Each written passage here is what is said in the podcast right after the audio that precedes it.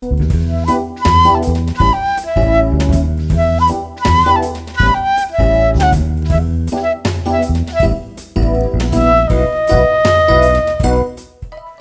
meldet sich der Thorsten. Willkommen zu meiner neuesten Folge.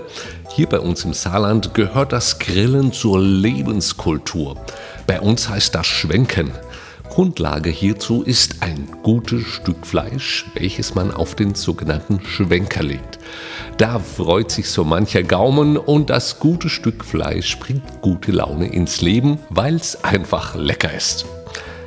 Gibt es so ein leckeres Stück Fleisch, aber für unseren Hunger nach erfülltem Leben? Das finde ich eine spannende Frage, deren Antwort auch nicht ganz einfach ist immer. Dem aufmerksamen Christen fällt da gleich der bekannte Bibelvers ein, der Mensch lebt nicht vom Brot allein, sondern von einem jeglichen Wort, das aus dem Munde Gottes kommt. Das klingt schon ganz fromm, doch mal ehrlich, wie oft warst du schon in einer Kirche, Gemeinde oder hast einen Christen getroffen und du musstest dir hinterher wirklich die Frage stellen, was hat mir das jetzt gebracht? Bin ich jetzt im Leben weitergekommen?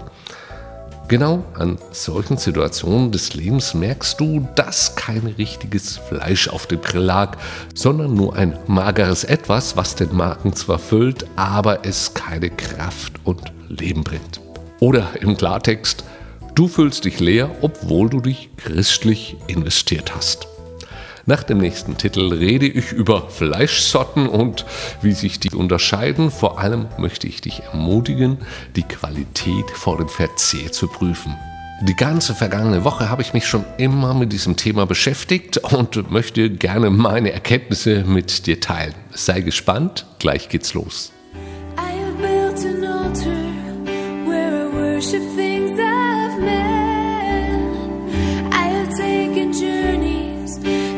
draw me far from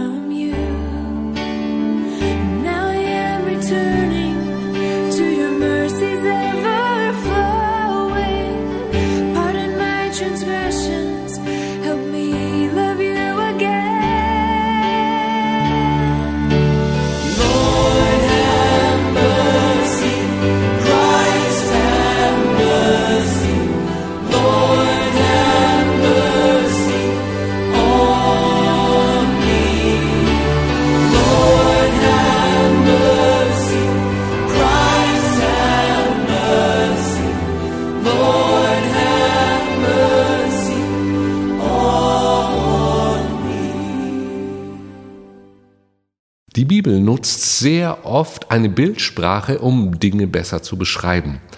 Wenn wir im Neuen Testament das Wort Fleisch lesen, dann ist da von unserem Eigenwillen, unserem Ego, unserem Charakter die Rede. Mit fleischlichem Handeln meint man Entscheidungen, Taten, die aus eigener Beurteilung, aus dem eigenen Empfinden heraus getroffen wurden. Und ja, das ist ja auch eigentlich ganz normal und nichts Falsches.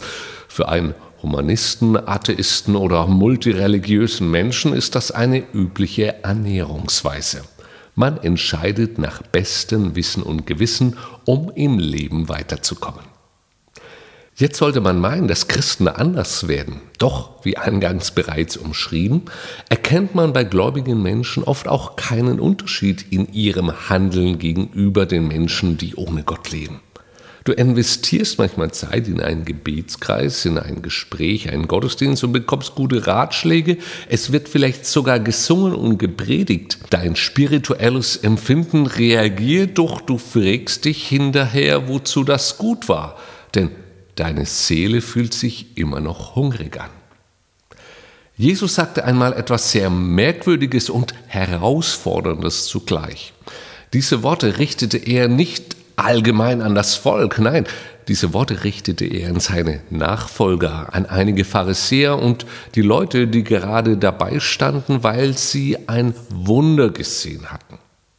Jesus sprach zu ihnen, Wahrlich, wahrlich, ich sage euch, wenn ihr nicht esst das Fleisch des Menschensohns und trinkt sein Blut, so habt ihr kein Leben in euch. Johannes 6, 53. Was ist nun das Fleisch des Menschensohns? Immer wenn Jesus von sich selbst als Sohn Gottes in der dritten Person spricht, dann nennt er sich Menschensohn. Wie am Anfang erwähnt, steht das Fleisch für den Charakter, für die Identität, für das Sein eines Menschen. Somit sagte Jesus hier, dass wenn wir nicht so werden wie er, haben wir kein Leben in uns. Jesus war nie christlich in seinem Handeln, er war immer göttlich. Was er sagte, hat die Menschen immer bewegt. Seine Worte waren so wertvoll, dass wir heute noch darüber sprechen. Alle Menschen, die er traf, hatten eine Begegnung mit ihm, die sie so bewegte, dass sie diese nie mehr vergaßen. Ich könnte dich jetzt auch fragen, ob du dich noch an das weltbeste Steak erinnerst, das du je gegessen hast. Da fällt dir schon was ein, oder? Ein Restaurant, eine Grillparty oder was bei Muttern, wie auch immer. Genauso bewegen Worte Jesu, wenn diese als Nahrung für die Seele angenommen werden. Du vergesst das nicht so schnell. Betrachtest du die Worte Jesu nur historisch, gesetzlich, philosophisch oder wissenschaftlich, haben die keinen Einfluss auf dein Leben. Sie fördern natürlich dein Intellekt. Fängst du an, aber diese Worte nicht aufzunehmen, darüber nachzudenken, dein Leben danach auszurichten, genauso wie ein Steak du in deinen Magen aufnimmst, dann werden dir die Worte Jesu Leben spenden. Hierin liegt der Unterschied.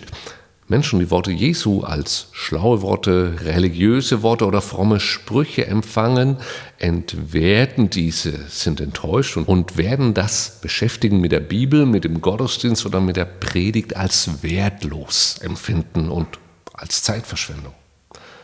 Die Speise aber, welche Jesus für unsere Seelen hat, ist lebenspendend, ermutigend, verändernd und wohltuend.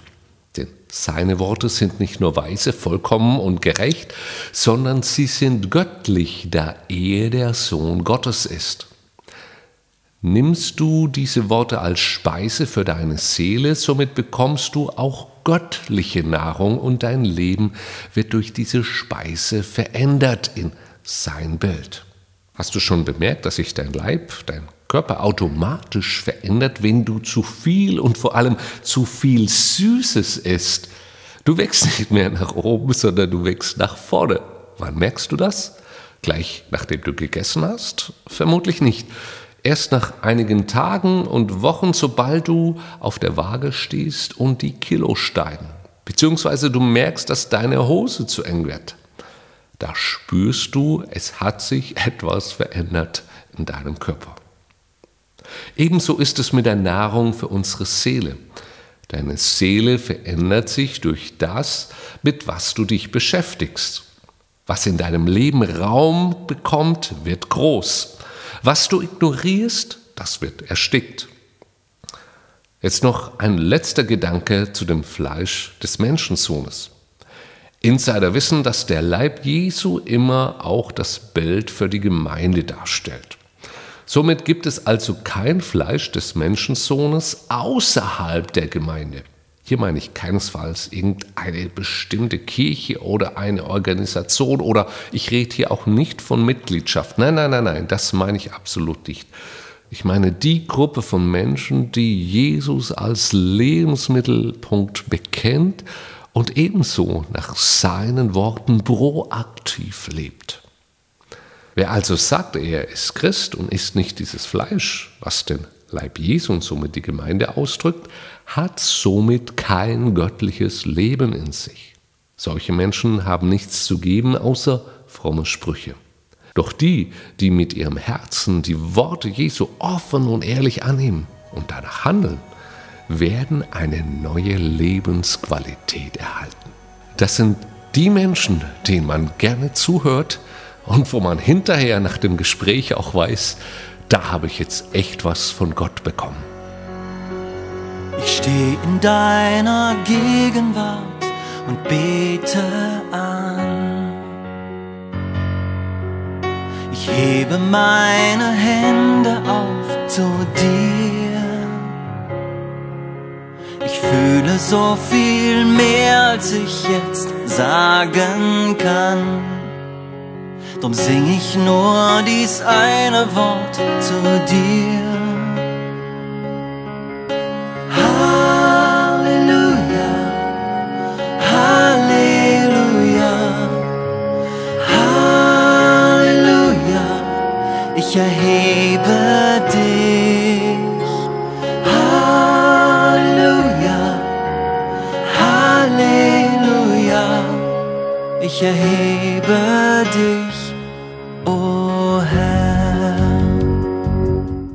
Das war heute ein kurzer Abriss über das Fleisch als Nahrung für unsere Seele. Gerade bei Nahrungsmitteln gibt es große Qualitätsunterschiede. So ist das auch mit den Lebensweisheiten, Religionen und Lebensphilosophien. Ans Ziel wird uns schlussendlich nur die reine Wahrheit bringen. Jesus hat nicht gesagt, dass er Wahrheit hat. Er sagte, ich bin die Wahrheit. Dass du diese findest, das wünsche ich dir von Herzen. Habe eine gute und gesegnete Zeit. Bis dann.